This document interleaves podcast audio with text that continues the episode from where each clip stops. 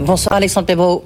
Bonsoir à tous. Merci d'être euh, avec nous. Vous êtes donc président fondateur de Tofan Global, vice-président de Croissance Plus, et vous avez créé un peu, euh, je dirais un peu par hasard, un peu euh, dans votre coin, sans bruit, un groupe dans les télécoms. Je veux dire où il y a quand même des très gros opérateurs, mais vous avez quand même créé un groupe qui pèse 550 millions d'euros de chiffre d'affaires.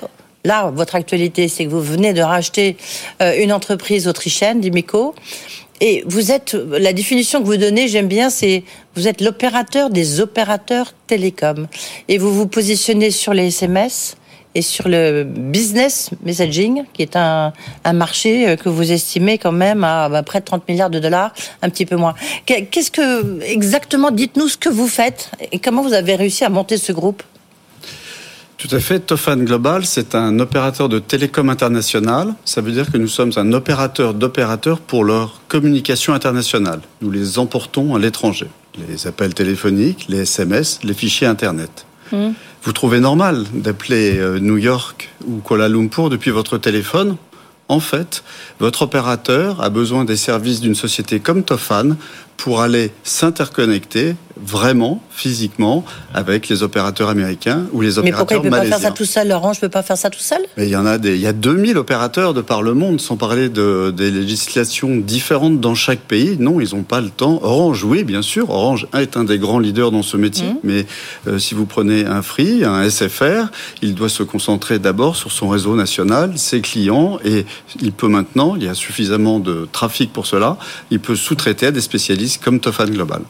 Euh, vous êtes aussi numéro 3 sur le marché des communications internationales derrière euh, Vodafone hein, et l'Indien euh, Tata Communication. comment on, Comment on devient ça, Alexandre Pebro Alors certes, vous avez un nom qui est connu dans la finance, euh, mais comment comment vous avez pu créer ça? Je vous dis encore une fois, sans faire tellement de bruit, avec des actionnaires. Vous êtes français, la, base est en France.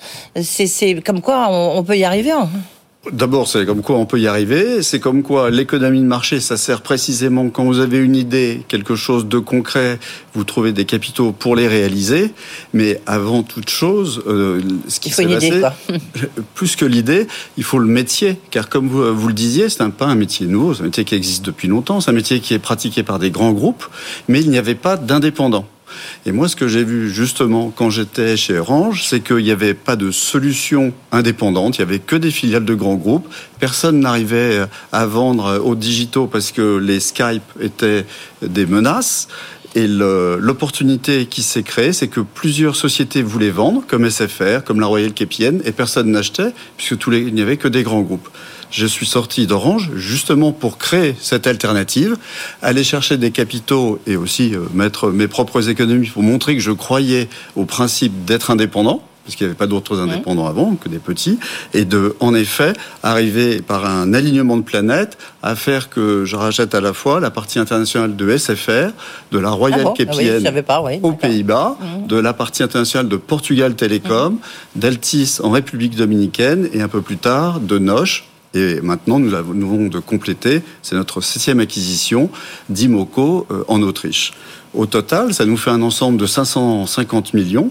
Nous sommes en effet en croissance et en croissance car ce métier, la partie internationale pour les SMS, est devenu contre toute attente, un métier en très forte croissance. Quand vous parlez de effectivement 30 milliards de dollars, c'est 30 milliards en croissance de 20% chaque année. Aujourd'hui, vous Mais la voix disparaît en fait. La voix disparaît. Pendant ce temps-là, la voix disparaît. C'est pour ça qu'on n'a que 20 que c'est 5% de, croissance. Mais euh, la voix, tout en disparaissant, reste un métier rentable, comme tous les métiers matures, comme tous les métiers de haute technologie que vous rendez avec un bon prix, avec les bons effets d'échelle.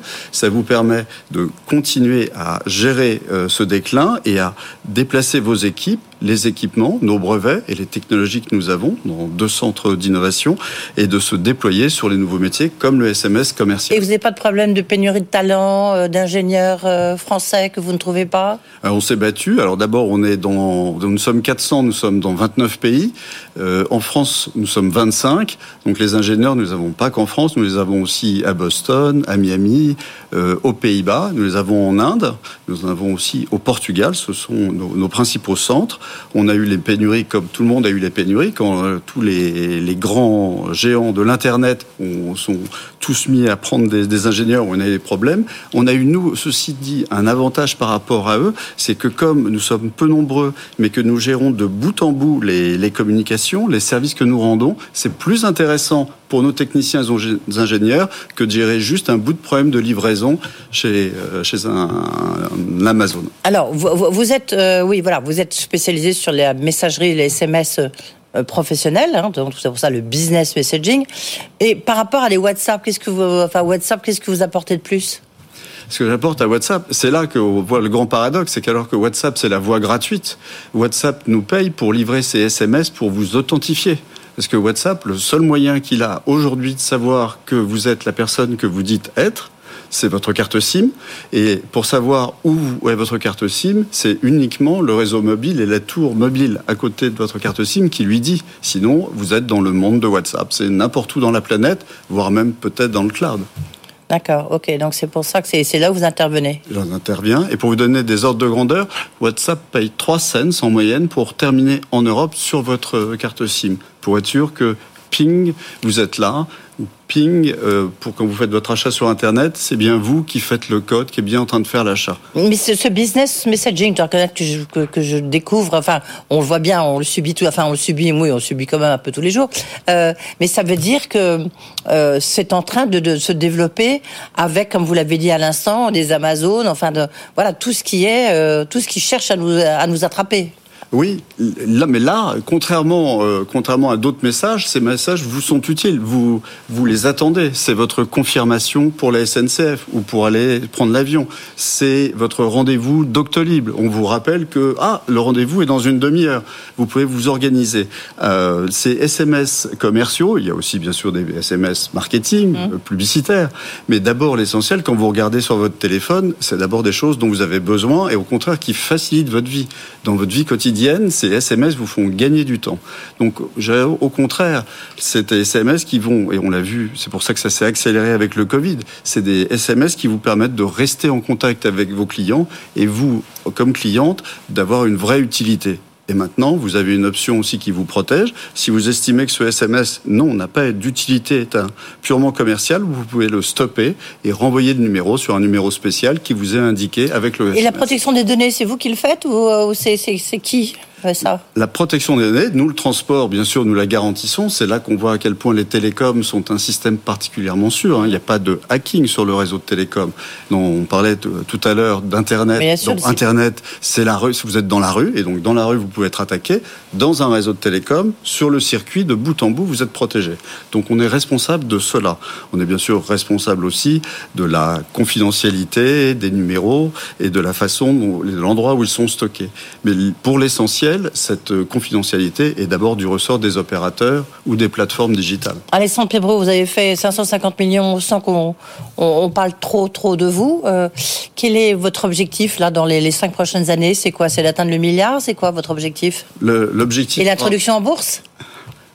Peut-être euh, l'introduction en bourse, ce sera en effet de continuer à croître, aussi bien dans les appels téléphoniques que dans les SMS euh, et d'une manière générale dans les services mobiles. Il y a encore beaucoup de croissance à faire, croissance externe, croissance organique, et ce sera, on est, ça peut être se conclure par une entrée en bourse ou par trouver d'autres opérateurs stratégiques qui ont envie de continuer l'aventure.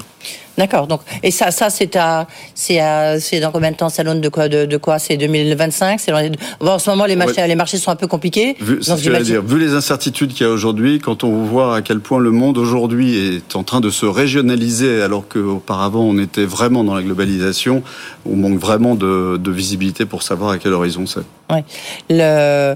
oui d'accord. Sinon, un partenaire stratégique, à la limite, ce serait presque plus facile, mais vous pouvez perdre votre indépendance. Oui. Euh, qui fait votre...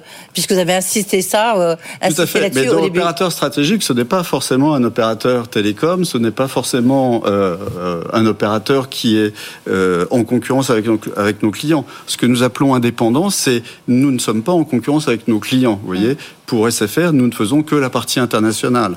Pour la Royal Kelpienne, nous ne faisons que la partie des, des messages euh, pour le compte d'autres opérateurs. Nos clients ne sont pas les concurrents de nos partenaires. Merci Alexandre Pebro. Ça veut dire quand même qu'on, puisque vous êtes aussi vice-président de Croissance Plus et qu'il nous reste 30 secondes, on, on peut vraiment créer des, des, des, entreprises comme la vôtre, ex nihilo, Ça, c'est vraiment très important. Oui, on peut vraiment. Dans, dans, la tech, quoi. Dans la tech, on est parti de 0 à 400. Croissance Plus, pour ça, a été pour nous exemplaire parce que ça nous a donné l'envie tout de suite de partager notre capital avec les 400 employés que nous avons. Et chacun a au moins l'équivalent de deux mois de son salaire dans le capital de l'entreprise sous une forme ou sous une autre. Merci beaucoup Alexandre Pebro d'avoir été euh, avec nous, président de Tofan euh, Global.